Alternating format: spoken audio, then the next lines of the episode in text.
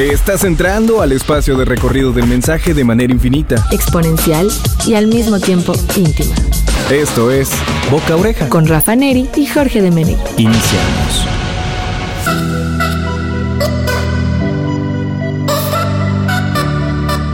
Hola, ¿qué tal? ¿Cómo están? Bienvenidos a este programa Boca Oreja, donde vamos a estar analizando todo lo que sucede en materia de marketing y cómo te impacta de manera positiva, negativa o neutra en tu vida. ¿Cómo está, Rafa? ¿Qué tal amigos? Eh, muchas gracias por la bienvenida, amigo Jorge de Meni, a este... a este Amigos, primer- amigas y amigues, ya amigos, no sabemos. Amigues, de todo, de todo. O sea, lo que sea, Estimados todos, dirían mis maestros.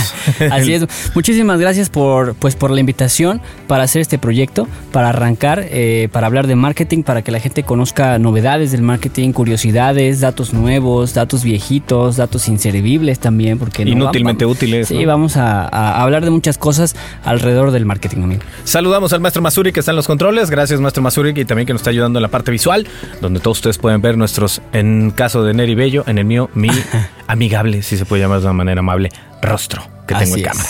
así. Vamos a entrar en materia porque, además de que nos pueden sintonizar a través de Radio Más y todas sus plataformas digitales, Jorge de Menegui me ven mis cuentas y Rafa Neri Bravo también en todos lados. Así que con eso es que ustedes van a estar pendientes y en comunicación permanente con nosotros, esperando por supuesto su feedback. Y también mencionarles que el día de hoy vamos a tener algunas actualizaciones, ¿verdad, Así Rafa? es.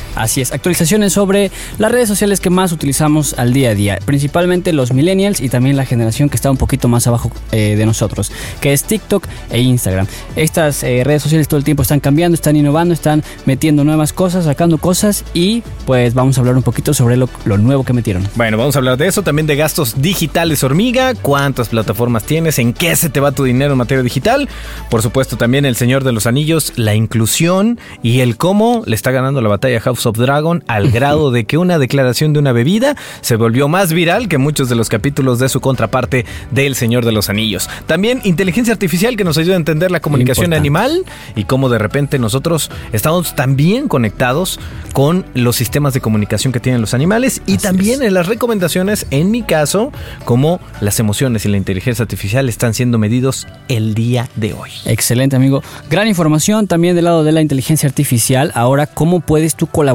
a distancia con eh, tu equipo de trabajo para que ellos vean en tiempo real? Imagínate que estás aquí, pero no estás aquí. O sea, es una pregunta curiosa, la cual se va a poder responder con la O inteligencia sea, eso me sonó a artificial. una paternidad irresponsable también, como que estás aquí y no estás aquí. Sí, puede ser, conozco, pero bueno, ya no, no vamos a meternos en esos temas. Y en el tema de recomendaciones de marketing, de mi lado yo les voy a traer unos tips. Bueno, acá traba- trabajamos eh, en el ámbito del marketing, hacemos publicidad todos los días. Les vamos a dar una recomendación que es muy importante que tengan en cuenta todas las personas que quieren hacer marketing, que venden algo o que son dueños de un negocio. Bueno, entonces iniciamos. Adelante.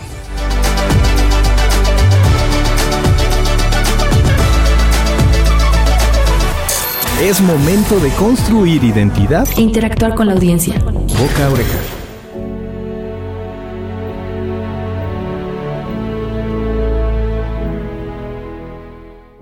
Pues listo, estamos eh, en este momento entrando ya a la sección para mencionarles las actualizaciones de la semana que tenemos en el tema muy importante. A lo mejor eh, son un poquito más extensas, puede ser que esta actualización tenga unas dos, tres semanitas, pero es bastante fresca la verdad. La información principal que tenemos de las dos redes sociales que les mencioné al principio es sobre Instagram y TikTok. Vámonos con Instagram. Eh, hay tres ajustes importantes que mencionó el CEO de Instagram, eh, esta persona que es muy activa obviamente en la red social de Instagram. estaría raro que él no estuviera ahí. Ay, te Este- diré, Trump en su propia red social no estaba muy activo, que digamos. ¿no? Y ahorita, eh, bueno, esto será para otro tema, Otro para tema. otro otro capítulo, eh, lo que acaba de pasar hoy con Elon Musk y Twitter. Uf, Interesante. Novela Lo- interminable. ¿no? Lo vamos a platicar más adelante, pero bueno, el día de hoy Instagram. Tres eh, nuevos ajustes que acaban de hacer eh, la plataforma en torno a la seguridad de su comunidad a la hora de interactuar con publicaciones y con mensajes. La primera es que ahora cada vez que tú vas a comentar o vas a enviar un mensaje, te va a llegar un aviso, como una notificación, la cual te, te va a advertir y te va a decir, oye, ¿estás seguro que lo que estás comentando no eh, puede afectar o no puede dañar o no puede ser grosero para la persona que acaba de hacer esa publicación? Bueno, va a ser una pregunta, ca- una pregunta que Instagram te va a hacer antes de publicar un comentario o antes de enviar también un mensaje. Ya se habían tardado. Sí. Se habían tardado La mucho, verdad, ¿no? porque hay un- algunas plataformas, bueno, los, los primeros fueron, si no me equivoco, Facebook en hacer ese, ese detallito, esas, esas cosas, como por ejemplo en la publicidad tú puedes ocultar comentarios y la persona que lo, que lo publicó siempre lo va a ver y todas las personas que son sus amigos en Facebook van a ver ese comentario, pero las demás personas ya no lo van a ver. Pero bueno, eh, ahora Instagram ya está haciendo algo eh, similar. Otra actualización en temas de seguridad es que tú en la actualidad puedes bloquear a una persona y no solamente eso, sino que puedes bloquear todas las cuentas que esa persona haga. Es decir, eh, imagínate que yo te bloqueo, tú me tiras hate, no, no, no sé qué, este, te bloqueo y tú te haces otra cuenta y me vuelves a escribir, te haces otra cuenta y me vuelves a escribir, ya no se va a poder. O bueno, al menos Instagram está tratando de que eso ya no pase. De ya acuerdo. puedes bloquear a la persona que hizo la cuenta y las cuentas eh, alternas que vaya eh, a crear esta persona. Y por otro lado, también está tratando de ampliar los lenguajes en los cuales está analizando estas palabras obscenas, palabras de odio, o bueno, en inglés hate, que tal vez... eh, la traducción al español es pues es literal el odio para algunos, pero creo que va más allá de, del odio, creo que va más allá de hacer un comentario que no parezca odioso, pero que sí haga mucho daño. Entonces, esas son las tres actualizaciones que trae Instagram y en el TikTok eh, va a existir a partir de ahora un modo adulto. ¿Qué te imaginas que va a pasar? Yo me imagino que pues tiene que ver con competencia con OnlyFans, ¿no? Este- Ah, estos sí. espacios donde pues subimos contenido que es como para mayores de 18 años o 21 años en el caso de Estados Unidos y pues empiecen a competir de esa manera porque la batalla se llama monetización del Ah, sí, contenido, ¿no? Totalmente. Esas empresas eh, que se dedican a la creación de contenido o se dedican a la creación de herramientas para crear contenido, pues siempre van a irse por el negocio de la monetización. Y bueno, en el caso de TikTok para adultos, lo que va a empezar a hacer es que te va a empezar a clasificar como en YouTube los videos, que de repente hay videos que el mismo creador tiene la opción de poner ahí, este es un video para mayores de edad. Entonces cada vez que tú entres, pues te va a decir, este es un video para mayores de edad, ¿lo quieres ver? Sí, no lo quiero ver.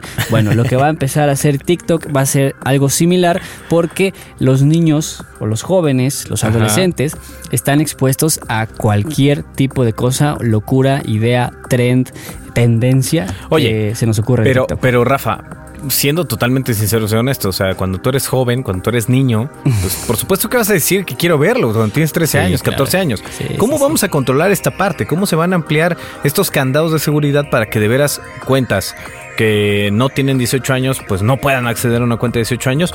O en este caso, incluso imagínate con una tarjeta de alguien más pagar un contenido Pasa, ¿eh? X y... No, bueno, Y, eh, sí. y el papá ahora sí que es el que viene a pagar los platos rotos. Sí, en la factura. ¿no? En la tarjeta. factura, porque TikTok, si va a tener su modo adulto, pues también tendría que funcionar con mecanismos más pesados para poder eh, evitar que los menores de edad engañen a la plataforma y pues no creo que le vaya muy bien a ByteDance, que es la empresa detrás de TikTok, Sí. que de por sí con Estados Unidos no, no ha tenido una buena relación, ahora que esté incursionando en este tipo de medio que es en sí el más lucrativo, Sí. pero mucho. también es eh, súper sensible. Grande, ¿eh? podríamos hacer un capítulo de esa industria, muy por encima, pero, pero podríamos hablar de eso. Eh, pues básicamente esas son las actualizaciones en las redes sociales eh, más utilizadas al día de hoy, Instagram y TikTok. Y pues nada, vamos a ver cómo se desarrolla esto, principalmente de TikTok para adultos, vamos a ver cómo se desarrolla esta nueva eh, vía de creación de contenido o de segmentación del contenido. Vamos a ver qué pasa, vamos a seguir haciendo TikToks, vamos a ver si bailamos o no, pero bueno. O si creamos un tipo de OnlyFans de los pies. Ah, estaría raro, Así ¿no? como está la situación, Se a presta. veces, a veces se presta para eso. Se presta, amigo. Y hablando de otras cosas que se prestan, hablando de dinero, los gastos hormigas, ¿se acuerdan cuáles son los gastos hormigas? Son todos aquellos pequeños montos de dinero que tú ocupas para ir dejando el día a día. Puede Sí. ser una propina, puede ser un café, puede ser incluso algunos Chicles. que les gusta fumar, eh, Sí, los cigarro. cigarros, este... Pero, ¿habías escuchado los gastos hormigas digitales? Fíjate que lo acabo de escuchar hace, hace unos momentos. Que Hace un par de minutos, ¿no? Hace- que estábamos platicando eso. Eh, los gastos hormiga digitales, amigos, eh, amigo y amigos, amigues y quien nos escuche, Audiencia. eh, existen. Y son es, es casi lo mismo que lo que acabas de mencionar, pero que todos salen o de la misma tarjeta o de varias. Si tienes, eres una persona que tiene varias tarjetas, que usa la, que la de esto, que la del otro, que la digital, que la de débito, que la nómina, eh, pues de esas tarjetas, o si eres de los que usan nada más una, pues de esa tarjeta te van jalando, eh, pues ahora sí, de forma hormiga, de escalonada, algunos gastos en los cuales pues ni te das cuenta muchas veces. Fíjate, para que vayan haciendo o sea, la idea, la mayoría son de entrega, de entrega de productos, de venta o de e-commerce y también, por supuesto, plataformas de entretenimiento. Yo te voy mencionando algunas, tú vas diciendo si la tienes o no la tienes. Netflix, A ver, sí, Amazon Prime, sí la tuve. Spotify, Sí, YouTube, en su Quiero. versión premium. quiero. Eh, es muy buena opción. HBO Plus, Eh, creo que sí. Apple TV, No, eh, Fox o Star Plus no, Premium. sí, no. Eh, Blim o VIX o cualquiera de estas plataformas Mm, latinoamericanas. no, no, no, El Claro Video en su versión... eh, Lo, lo pagaba porque venía incluido en... No, pues no lo pagabas, te lo incluí, te lo enjaretaban, ¿no? En tu paquete. Cualquier, cualquier Game Pass de Xbox o de cualquier otra plataforma de Sony. No, de, de esos no, pero sí en apps de juegos. Bueno, has ocupado Uber Eats, Rappi, Sí, Didi, todas sí. estas plataformas. ¿Has Sí. dejado propina en todas estas? Sí, también. Bueno, pues todas estas nos representan los gastos hormiga digitales a grandes rasgos. ¿eh? Sí, no, hay muchas más. Hay otras tantas, ¿no? Este, por cierto, hablando de, de este tipo, el otro día platicaba en, en clase de marketing con los alumnos y yo les decía, realmente el gran ganador de este tipo de plataformas es la que pueda hacer lo que antes venía haciendo la televisión en cable, que es juntar toda la cantidad de plataformas por el menor precio posible. Sí, es cierto. Y ahora, Pero de forma digital. ahora de forma digital, ya hay lugares en los cuales lo Y puedes lo hacer. más, lo, lo, lo raro y lo interesante de, de cómo evolucionó esto es que antes era una empresa que alojaba todos los canales. Ahora es una empresa, en este caso que antes era un canal, por decir Disney, que ahora ya tiene todo su séquito de canales y de medios de comunicación en diferentes contextos. Creación de contenido, derechos sobre alguna obra es lo que está permeando ahorita en la Sí. industria del entretenimiento, en este caso Sí. particular de las empresas que se dedican al conglomerado de las series y el entretenimiento. Así que ¿Qué podemos hacer? Empezar a compartir con la familia y con amigos, eso es muy importante. Yo veía Sí. que había muchos planes donde tú decías, bueno, entre cuatro El plan amigos, familiar, eh, sí. Disney Plus, ¿sabes qué? Lo En pagamos Spotify. entre los cuatro al año. Pronto te voy a dar lo que me corresponde, Luis. Eso, eso pasa, yo también lo comparto. También hay que revisar cuáles eh, tenemos el estado de cuenta, cuáles usamos poco en los últimos seis meses. Eh, hay Sí. que hacer una, una auditoría del uso que le das. Porque hay hay que veces adelgazar que lo, pagas a veces por estatus, lo pagas a veces por, y luego ni por, lo usas. por, por este FOMO, ¿no? Por este miedo a quedarte fuera de algo y lo estás pagando y realmente dices, ni siquiera lo estoy disfrutando. O sabes qué pasa mucho que a mí me pasó, por ejemplo, con Amazon Prime. Lo contratamos para este ver una serie en particular y luego vi otra y luego vi otra y después los- las dejé de ver y ahí seguía, ahí seguía la suscripción mensual, mensual, mensual, mensual y ya ni siquiera lo veía. Y fíjate, por ejemplo, yo eh, lo pagué anual. Justamente por, más que nada por los envíos que uno de repente Mm. Ah, sí, compra esa sí, cosas. muy buena opción. Entonces, está bastante bien. Y pues nada más destacarles yo, por ejemplo, de Prime, solamente The Voice es la única serie que, que, Mm. que rescato, que realmente he visto. Eh, Anillos de Poder la vi y no me gustó, así ¿No? que en ese momento me Esa dieron sí no la ganas de cancelarla. Ya hablaremos de ese tipo de cuestiones.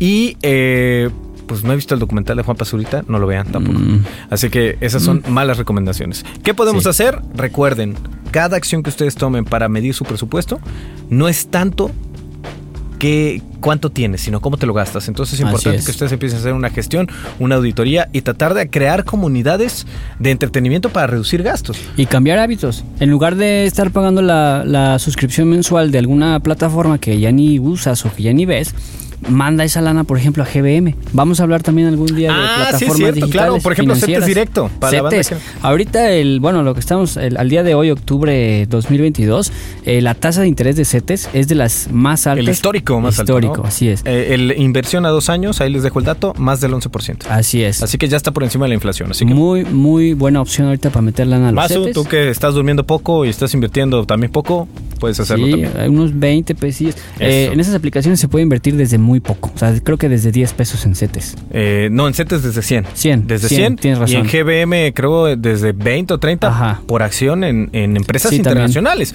Diversificas tu plataforma. Así que muy bien, muy bien Masurik.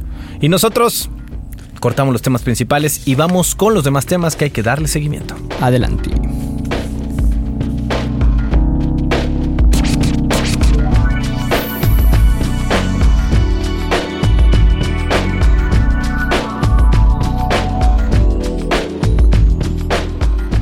Recomendaciones de marketing en entretenimiento.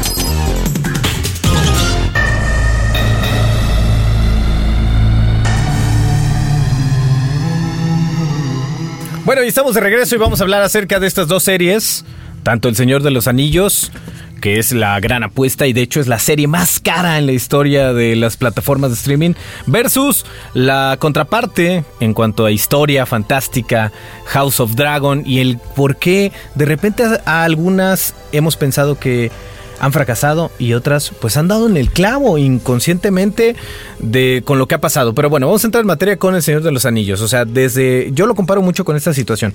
De repente nosotros empezamos a querer visibilizar todas las etnias posibles, todas las razas, todos los grupos minoritarios.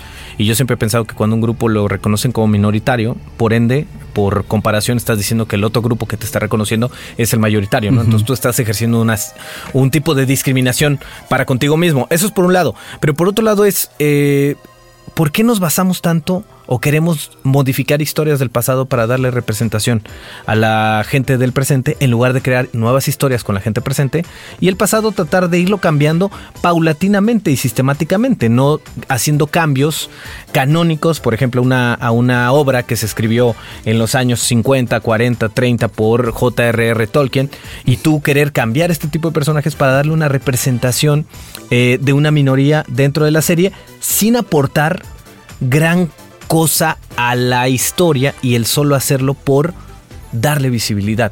Y creo que ese fue uno de los factores que ha hecho que esta inclusión se vea forzada y no se vea como algo natural.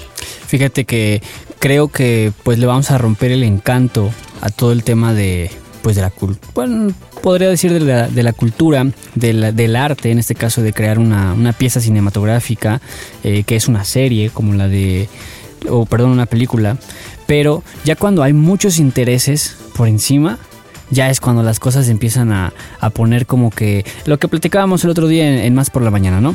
Ya le rompen la creatividad a los, pues a los creativos, le rompen el impulso a los creativos porque ya empiezan a meter las manos ahí con los, pues ahora sí con los billetes y híjole, mejor vamos a hablar sobre este tema porque puede que tenga un mejor impacto financiero, ¿no? O, no vamos a tocar esta minoría o no vamos a hablar de este sector eh, de la población porque pues no es nuestro mercado.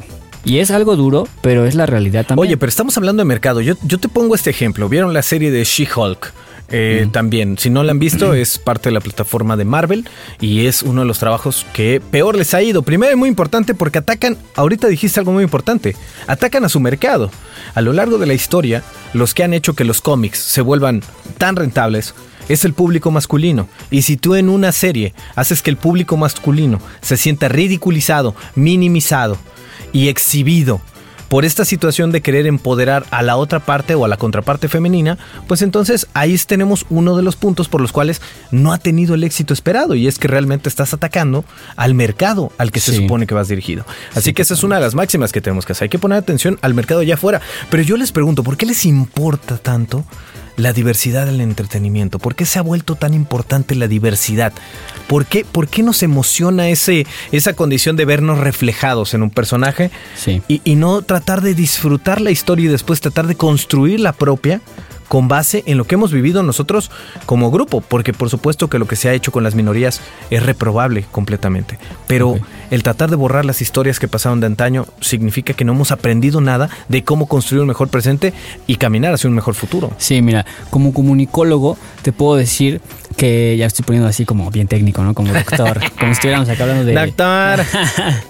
No, pero comunicólogo te puedo decir que los medios de comunicación sirven principalmente para influenciar. Y bueno, una de las de los objetivos de un medio de comunicación también es educar. Entonces. No sé eh, si objetivo, pero es dentro de su agenda. ¿no? Uno de, sus posibilidades. ¿Qué te parece? Es que, ¿sabes qué? Los que estaban en el poder se dieron cuenta. Eso, que, era, que, era formidable la forma en la cual nosotros podíamos influenciar. Y ahorita, justo con la nota que traemos de House of Dragon, les vamos a dar eh, eh, un poquito de contexto. Un, botón, un botón de dónde agarrarse. Pero. Y creo yo que la parte cultural se ha agarrado mucho el- de la industria de entretenimiento para Sí. empezar a vendernos no solamente objetos, sino también ideología. Sí, personas, formas de pensar, de vestir, de actuar. Digo, algo que nos han vendido, vendido, perdón, desde hace muchos años, pero cambian los formatos, cambia la forma en la que lo están haciendo, Claro. cambia. Antes a lo mejor nada más le hablaban a un sector en específico, ahora ya hay mensajes para muchos sectores específicos que se llaman nichos, subnichos, micronichos e incluso hasta nanonichos, le podríamos llamar, que son ah, unos mercados muy, muy, muy pequeños, muy específicos e incluso algunos muy selectos.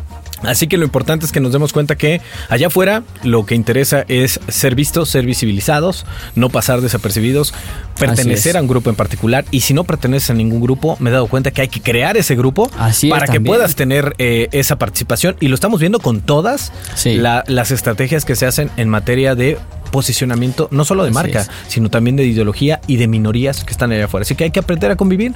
Todos tenemos la oportunidad de ser representados, pero yo solamente le pido a las grandes industrias que dejemos de perder el tiempo en tratar de descomponer lo que se creó antes para pasarle la historia a las nuevas generaciones, porque yo creo que lo hacen más que nada para provocar choque o conflicto, con las generaciones. Porque más realmente... que nada, más que conflicto, conversación. Conversación, o sea, de publicidad buena o mala, ¿no? Al final hablan del producto, lo que tal vez se traduce no en tantas ganancias, pero sí en discusión y en conversación sobre el producto. Así y que- en difusión, principalmente. y hablando de difusión, justamente House of Dragon, que tiene, eh, la verdad es que estos 10 capítulos estuvieron súper bien y si lo comparáramos con la situación de Anillos de Poder no habría punto de comparación en cuestión de éxito y aceptación para con la audiencia, pues se dan de qué hablar ahora por las declaraciones que dan uno de los, eh, una, en este caso las actrices principales, bueno, ella se reconoce como no binaria, pero eh, esta, la que representa a Rainier, que se me fue el nombre, pues ella habla prácticamente, ah, Emma Darcy se llama, Emma Darcy, ella prácticamente platica en una entrevista acerca de su cóctel favorito, así como tú y yo platicando en cualquier reunión entre cuates. Pues en este caso tiene la fortuna de que sea grabada, quede inmortalizada en video para poderse reproducir a través del streaming y de las redes sociales. ¡Pum! Y ella menciona que su cóctel favorito es el Negroni Sbagliato. Seguramente ustedes en este momento estarán googleando ese, ese cóctel porque es lo que empezó a hacer la gente. Empezaron a buscarlo y según datos del Google Trends se volvió tema de conversación durante los tres días posteriores a la viralización de este contenido. A la vida, no. ¿Qué nos dice esto, Rafa? Pues duro. O sea, información O sea, es. Es como cuando Cristiano Ronaldo quitó la coca. Ah, es correcto. Ya le di esto. es con el cuando Cristiano Ronaldo quita la, la botellita de coca este, de su bueno, de su stand, de escritorio, de la mesa donde lo iban a entrevistar, la mueve a un lado y se volvió. O sea, la entrevista nadie la vio. Bueno, a lo mejor los analistas deportivos, los fans, sí, los que estaban que les interesa el tema. ¿no? inmersos en, el, en el tema, ¿no? Exactamente, pero solamente la- el acto de mover la, la botella a un lado y poner un vaso de agua y que él mismo diga agua, creo que dijo coca no o algo así. sí, sí, sí. y dijo Coca, no, agua. tráeme agua. O sea, imagínate todo el impacto que tiene que una persona de ese, de ese grado, o sea, para ponerlo en números un poquito más entendibles quizá para la sociedad activa en redes sociales, una persona de, de más de 400 millones de seguidores en Instagram que haga una declaración, que diga esto, que haga que mueva el otro, o sea, por supuesto que mueve masas. El, el porcentaje, fíjate, pongan atención. eh, esto es a cargo de la, de la consultora Nielsen, que dice que eh, descubrieron que a los respaldos de las celebridades, cuando las celebridades externan algo que los hace sentir bien, que les gusta, que es parte, generan una serie de sentimiento de estatus en las audiencias. Y la más susceptible es la generación Z, que va desde los 15 a los 20 años, y los millennials de los 21 a los 34, que digo, ya a mí no me gusta manejar ese tipo de, de edades, porque creo que ya varía de acuerdo de- de- al autor, pero las celebridades generan estatus cada vez que comentan qué es lo que consumen y disparan las ventas de esos productos. Sí. Es increíble en cómo Total. nos, a nosotros nos hacen pensar que eh, la decisión de consumo tiene que ver con lo que nosotros escuchamos en entrevistas, de lo que hacen los artistas y que nosotros queremos repetir de alguna manera o tratar de vivir esa pues fantasía Sí, que es experimentar que decir que toman esa bebida que es igual a la que toma tu artista del momento favorito. Sí. Y nuestra tarea es decirle a las personas que no solamente en ese tipo de experiencias, sino también lo, es, lo he visto mucho, porque yo ando mucho en el tema del, pues, del emprendimiento y todo eso, entonces también de repente me aviento entrevistas de creadores de contenido que también son emprendedores o empresarios. Y muchas preguntas, o, o muchas veces le hacen la misma pregunta a todos, ¿cuál es como, no literal, pero cuál es como tu camino del éxito? Entonces ellos se ponen a hablar, no, que yo hice esto, yo que yo hice el otro, me arriesgué Intentamos acá. replicarlo, ¿no? Y exactamente, eso es lo peligroso y creo que nuestro deber es decirle a la gente, no te va a pasar, pasar exactamente lo mismo a ti. Tal vez hasta te pase mejor o te pase peor o vas a tener obstáculos eh, un poquito más complejos que la persona que estás viendo en el contenido o a lo mejor los obstáculos de esa persona son más complejos que los tuyos. Pero no, no creas que lo que estás viendo ahí va a ser exactamente tu camino. Puedes tomar algunos tips, consejos, estrategias, lo que tú quieras y adaptarlo a, a tu vida. Cada camino es diferente Sí. y no necesitan, como Rafa Neri, tomar agua carbonatada. Así es que pasó. Bueno, vamos a una pausa y regresamos con más en Boca Oreja por Radio Más. ¿Y a ti qué te impacta? ¿Y tú? ¿Ya has hecho recomendaciones positivas a tus contactos? Aprovecha la pausa para hacerlo. Regresamos. Las personas suelen confiar más en la opinión de sus contactos cercanos que en la publicidad o los anuncios. Así que continuamos.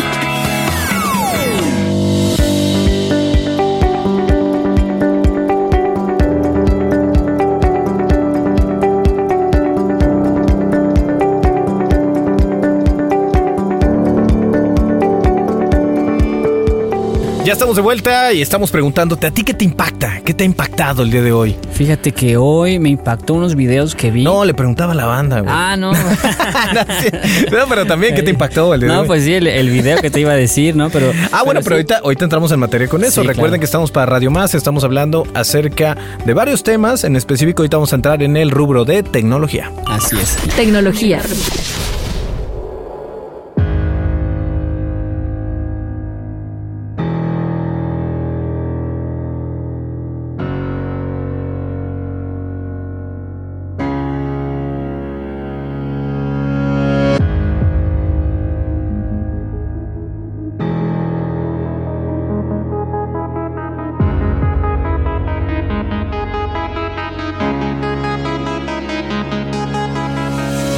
Ahora sí, Rafa. Así es, pues eh, vamos a hablar sobre tecnología. Es importante saber de tecnología. O sea, aunque no te interese mucho el, el mundo ¿Te afecta? tecnológico, pues claro, o sea, hay mucha gente que dice, no, que yo no le sé al celular, a mí yo para llamadas. Ya no he escuchado tantas personas que digan eso. Renuente, ¿da? Pero sí he escuchado personas que dicen, no, es que a mí el teléfono y eso del Face y que no sé qué, o sea, me meto nada más tantito, pero no le sé. Es importante saber porque te estás perdiendo de muchas cosas, la verdad. O sea, por no querer entrarle a la tecnología, te estás perdiendo de algunas. Que sí es importante también desconectarnos un poquito para regresar y ah, pues ahora sí pasar tiempo Equilibrio. con la familia. No lo es todo, sí, no lo es todo. Ex- experimenten. Pero sí es una parte muy importante, tú lo dijiste. Antes yo les decía, siempre digo esta, esta frase de Arquímedes de dame una palanca y puedo mover al mundo. Sí. Ahorita dame una conexión a internet y podemos mover al mundo. O sea, debemos entender que no, no estamos ya tan alejados de esta parte. Sí. Y si anteriormente ocupamos Internet para tumbar regímenes eh, autoritarios en países, eh, no quiero decir de alguna etnia en particular, pero en países del otro lado del Pacífico y del Atlántico, pues ¿por qué no ocuparla no solamente para ver contenido, también para empezar a documentarnos, a informarnos y por supuesto también nuestros procesos de educación y aprendizaje? Hablando de eso, tienes un video bastante interesante que platicábamos en el corte acerca de lo que nos trae Mark Zuckerberg con el metaverso y esta nueva forma Así de es. convivencia en el trabajo y en la existencia misma, ¿eh? de colaborar. Eh, eh, básicamente en el metaverso ya creo que vas a poder hacer un buen de cosas. Eh, nos falta meternos a investigar un poquito más todavía. Pero eh, una de las eh, opciones o de las experiencias que busca Mark Zuckerberg introducir al metaverso es que ahora puedes trabajar a distancia y colaborar, pues te diría en vivo, pero es en realidad aumentada. O sea, imagínate que tú estás en, del otro lado del mundo y estamos grabando y allá está, eh, Masu está, en, no sé, en, Está en Polonia ahorita, Así de en hecho. Polonia. Saludos. Yo a- estoy aquí en, en Jalapa y tú estás, eh, si quieres, en Argentina, ¿no? Este, entonces, lo Sí, que si podríamos hacer es que con estos, eh, ¿cómo se llaman? Este, los lentes de, de, de la realidad aumentada. Tú puedes estar trabajando, bueno, también están metiendo más cosas como, como un mouse, por así decirlo, pero digital, de alguna forma te ayuda a dibujar, o sea, imagínate que estamos cada quien en ese lugar y vamos a grabar un podcast, entonces podríamos tener incluso micrófonos que no los vamos a poder tocar, pero sí los vamos a poder ver y nos van a poder estar escuchando, nos van a poder estar grabando, o sea, es eh, de alguna forma muy, muy loco como tú puedes estar poniendo pantallas. Eh, nosotros nos estaríamos viendo, obviamente, con este tipo de, de avatars. No es, no es que te, te, esté viendo ahora sí la barba y, si traes una cana nueva, ¿no? Sí, los detalles, ¿no? Así es, pero vamos a estar eh, viendo avatars que va a ser igualito a ti y te voy a estar prácticamente como si estuviéramos en el mismo lugar todos. Eso está muy loco. Eh, si lo quieren ver el video completo, vayan a la cuenta de Instagram de Mark Zuckerberg. Ahí explica un poquito más sobre el tema del metaverso y otras cosas que están haciendo como que ya puedes platicar con alguien del otro lado del mundo, de, bueno, también de aquí, que hable un idioma distinto a ti y simple y sencillamente por reconocimiento de voz una pues, un traductor, ajá, un traductor, pero al instante. O sea, sí. hay aplicaciones que lo hacen, pero tardan mucho, eh, no te no te traducen tal cual las cosas, solamente tienen algunos lenguajes eh, muy particulares, pero ya están trabajando en poder comunicar a las personas. Porque no olvidemos que Facebook, supuestamente Mark Zuckerberg, eh, nació como una red que buscaba acercar más a las personas. Yo pensé que iba a decir, nació como un androide y ahora, y ahora sí estamos viendo ¿no? de manera real. Sí es que, parece. ¿sabes qué pasa con Facebook? Y bueno, con Meta, hablando del metaverso es, y por qué se cambiaron Meta. el nombre. Pues Meta lo que quiere es limpiar pues todo el tiradero que dejó. Entonces están tratando sí. de hacer lo posible. Y yo te digo algo, yo estoy en contra un poco del metaverso porque creo que es la, la tecnología que más lana ha ocupado y que menos resultados ha dado en los últimos años. De hecho, Facebook ha caído mucho en su valor. O sea, ha tenido menos valor, tiene menos valor eh, actualmente la empresa Meta, perdón. Facebook como tal no, pero la empresa Meta sí ha perdido este, claramente valor. El metaverso con Instagram, con WhatsApp, con sí, eh, todo lo que, todos, lo que todas estas redes sociales que tienen su. Y hablando de comunicación, fíjate que la inteligencia artificial en este reportaje del New York Times están buscando lo que sería un traductor de Google, pero para animales. Okay. Así como lo escuchan, eh, este reportaje ayuda a diferenciar sonidos, descifrar conversaciones y entender llamadas o saludos entre los miembros de una especie en particular. Suena como ah, una película. O sea, pero entre ellos. Entre ellos. Ah, yo pensé es que, que, todavía, no, todavía yo, no podemos. Es que yo te iba a decir, luego veo que mi, que, mi, que mi perra me quiere decir algo. No, es que justo va, vamos a entender por qué. ¿Saben por qué la inteligencia artificial no ha logrado traducir los, los mensajes que nos dan los animales o los perros? Que por cierto, les hago otra recomendación. Todavía no llegamos a la parte de recomendaciones, pero vean la serie El futuro de Netflix. Eh, en esta serie El futuro de justamente viene el futuro de los perros. Y ven, van a ver cómo se está trabajando ya en un software, en, en inteligencia artificial que ayude a descifrar justamente lo que los perros nos dicen porque son la única raza junto con los gatos, pero los gatos son un poco más fríos con nosotros, sí. eh, pero que realmente buscan entablar una conversación con nosotros y sí. entienden Se una nota. serie de comandos. Sí, Eso, o sea. el detalle está, lo que les decía es, ¿por qué no hemos podido entablar? Porque nosotros, ellos tienen una comunicación que solamente es de ida y ellos mm. reciben el mensaje y ejecutan. Ajá, no, hay, no, no hay tienen un... el retorno como tal. A cambio del humano. El humano tenemos otra, tenemos un tenemos, contexto enorme. Vaya, a eso le podemos resumir el chisme. Tenemos una serie de intangibles que nos permiten el feedback, la retroalimentación o incluso la interpretación personal de cada uno de los mensajes. Sí.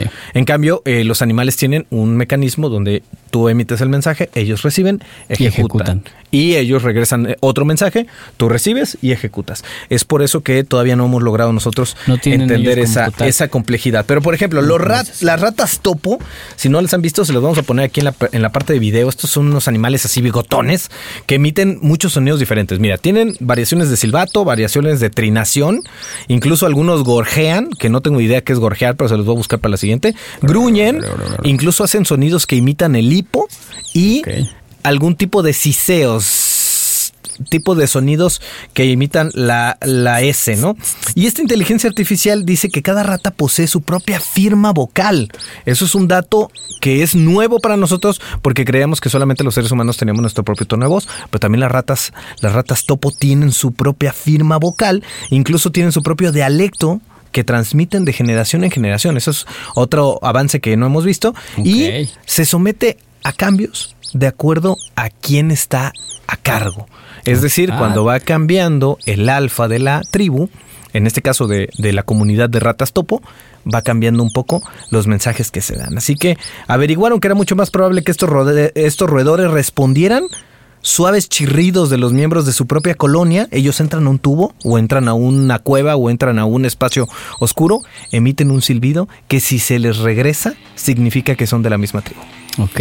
Es como ellos se van comunicando. No sé si ahorita vamos a hablar acerca de los murciélagos, que son otro Sí, tipo de, ¿no? de animales, pero como les digo, es intentar encontrar un traductor de Google para animales y los ratas topos un buen ejemplo. Ahora, los murciélagos cambian su vocalización dependiendo de su relación con la otra persona. Esto es lo que hacemos nosotros cuando hablamos a un niño. Ah, sí. Le hablamos un poquito más agudo y decimos, "Ay, chiquitita", y cuando le hablamos a alguien así como que con el que trabajas y necesito por favor que hagas esto. Cuando te hablas así con la que te gusta, empiezas Sí, sí, sí, poquito, así, bebé.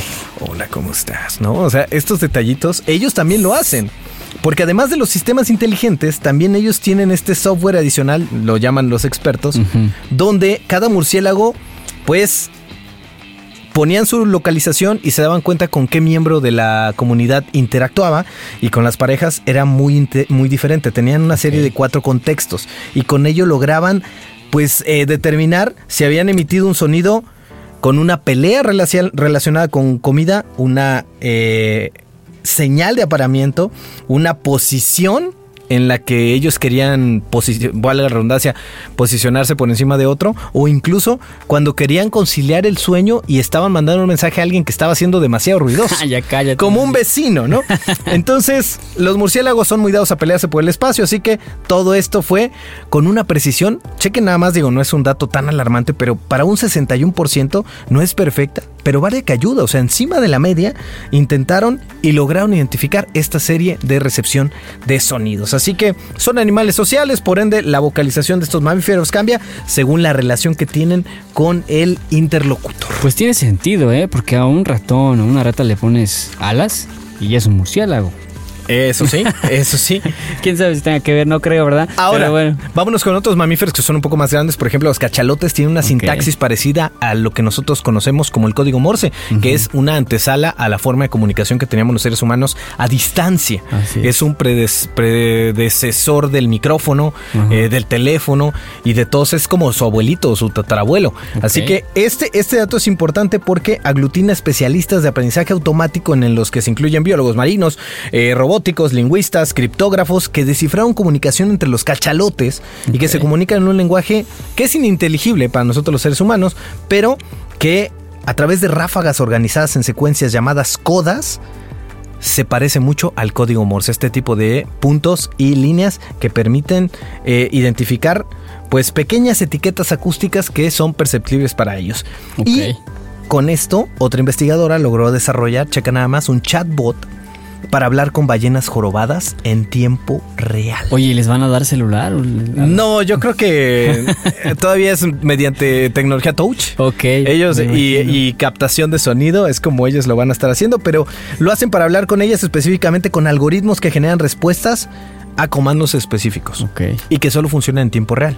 Por eso es que todavía están trabajando en ello porque al no entender de manera eh, literal lo que nos están diciendo, pues estamos a prueba y error desarrollando este tipo de A ejercicios. ver, pregunta para la audiencia. ¿Ustedes creen que en algún momento, algún día, podamos entablar una especie de conversación con alguna especie animal? La que sea, no vamos a decir cuál. Yo creo que tendría que el animal aprender nuestro lenguaje. O nosotros aprender Enseñar. el de ellos. O enseñárselo. Sí, pero eso sería lo complejo. Porque, bueno, igual con un perico.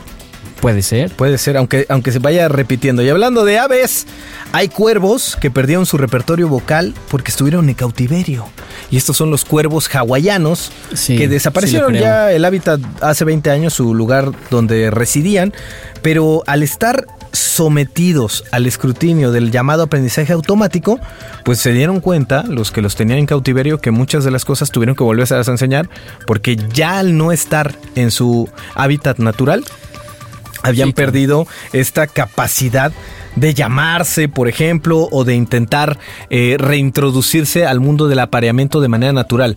Ya lo hacían porque los encerraban y pues no les quedaba de otra. Pero No las habilidades, vamos a llamarle de alguna manera sociales que tenían ellos eh, en su hábitat natural, las han perdido en cautiverio y con este experimento a través de inteligencia artificial quieren lograr que este repertorio vocal o esta, este catálogo de sonidos emitidos por los cuervos hawaianos se recuperen a través de la tecnología. Está bien, pero siempre va a quedar el registro de que el humano les va a decir qué decir. Eh, algo así, ¿eh? Algo así. Es que, ¿sabes qué? Tendemos a antropomorfizar, antropologizar todo, todo lo que hacemos. Entonces, por ejemplo, si tú dices, no, pues es que el perro tiene hambre. Pues es que no sabemos si tiene hambre porque él no nos puede decir si lo Sí. que experimenta es hambre. O si él se lo va a comer, él lo va a matar. No sabemos si existe en una especie animal el concepto de matar. Así es, Entonces son cositas que a veces no pensamos y están allá afuera. así es. Bueno, cerramos la parte de tecnología. Aquí en Radio Más. Adelante.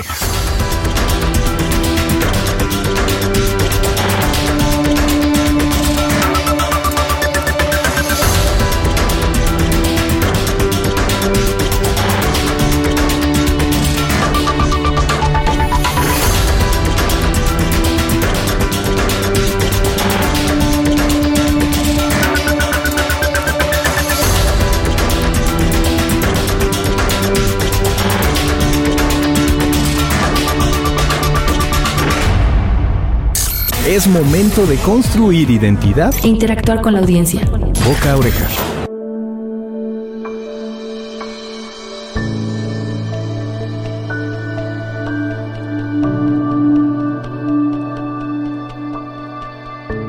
Bueno, no hemos tenido mucho tiempo, no sé si le ha pasado a Rafa, pero hemos estado bastante ocupados. Sí. Pero eh, no he tenido tanto tiempo de clavarme en series y de ver eh, mucho.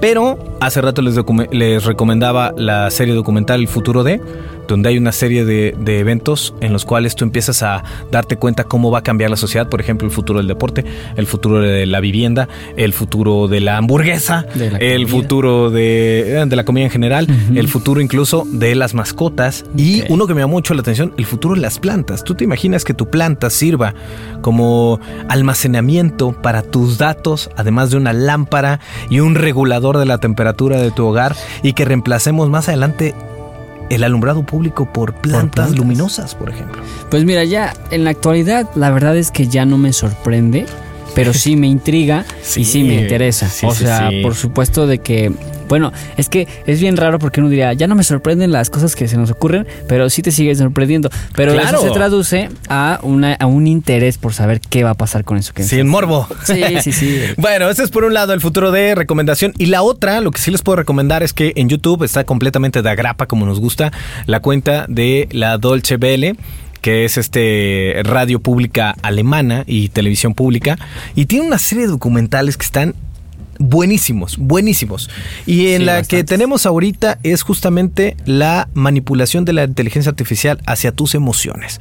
Prácticamente en, menos de me- en menos de medio segundo, la gente, o en este caso los seres humanos, deciden en quién confían y en quién no. Quién te gusta y quién no. Y quién consideras súper inteligente o no. Así es. Todo solamente con ver su rostro. Así que esta increíble potencia se la debemos al cerebro. Y sí, aunque la voz juega un papel crucial en velocidad, sintaxis, en entonación, en fonética, todos estos factores son revelados en una persona y todo esto a través de las emociones humanas. ¿Cómo lo estamos midiendo ahora? ¿Y cómo lo estamos haciendo? ¿Y cómo tenemos miedo también? Porque China, a través de inteligencia artificial, está desarrollando una forma de identificar rostros y voces.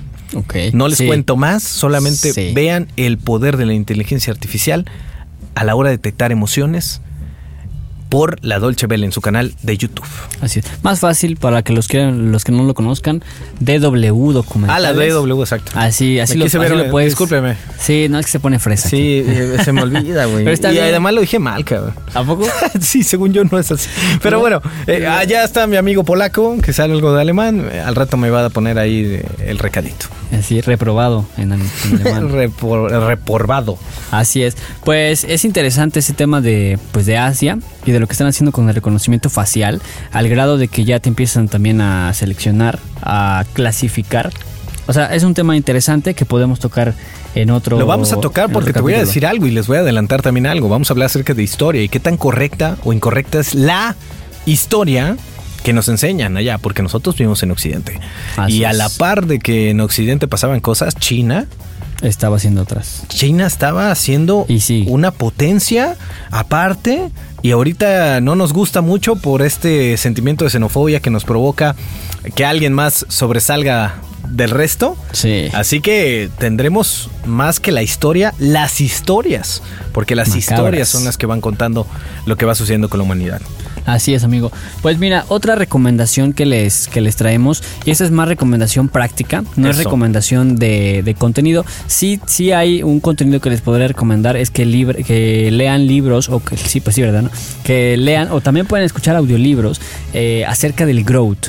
Es decir, el growth es una herramienta que más que la publicidad o más que el marketing tradicional te busca ayudar que lo, como ya lo conocemos que lo que ya tienes funcione para hacer más. O sea, una frase típica del mexicano es que nosotros podemos hacer cosas increíbles con poquito. Y el growth es, si lo podemos contextualizar, es algo similar. Es decir, que con los- las herramientas que tú ya tienes, a las que tienes acceso súper fácil, empieces a crear estrategias que te, que te atraigan más clientes o los mismos clientes. Eso, a- la recomendación aquí es que si ustedes hacen marketing, hacen publicidad, tienen un negocio, sí hagan marketing convencional que sigue funcionando, pero lo que platicábamos el otro día no se puede medir tan fácil. Pero si tú lo combinas con estrategias internas de growth, hacer que tu equipo sea, eh, pues ahora sí se ponga la playera, pero no a cambio de una pizza, sino que se ponga la playera bien así por la, por la empresa, porque creen las máximas, porque creen el objetivo. porque Y hay resultados. En el propósito, el- pues eso es el, el resultado es eh, que vas a tener pues alcances que a lo mejor no habías tenido anteriormente. Entonces la recomendación básica aquí práctica es marketing tradicional más marketing de crecimiento o growth marketing. Bueno, pues estas fueron nuestras recomendaciones de la semana. Ya nos vamos. Recuerden seguirnos por Radio Más y todas sus plataformas, tanto de video como de, De audio. audio. Eh, chequen también nuestras redes sociales. Estoy en LinkedIn, en YouTube, en TikTok como Jorge Domenech MB. Y Rafa Neri Bravo también en Instagram, Facebook y todas, eh, donde, donde podamos estar, ahí vamos a estar. Jersey Masurik en los controles. Muchísimas gracias, hermano. Gracias. En los procesos de postproducción y en Polonia, de Polonia para el mundo. Wow. Jorge Masuri, ganador del premio, vaya, cómo no, ¿eh? Felicidades, eh, también. Gracias, Rafa. Gracias a la audiencia y nos vemos. Muchas nos gracias. escuchamos Y nos retroalimentamos a través de redes sociales en el Boca Oreja, el espacio de marketing para ti. Así es. Y pónganos ahí abajo qué les impacta ¿Qué te impacta? Hoy.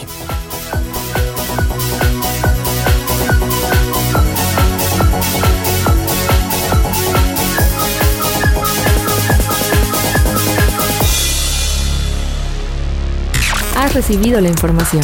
Es momento de iniciar su propagación y entrar a la acción. Nos escuchamos la próxima.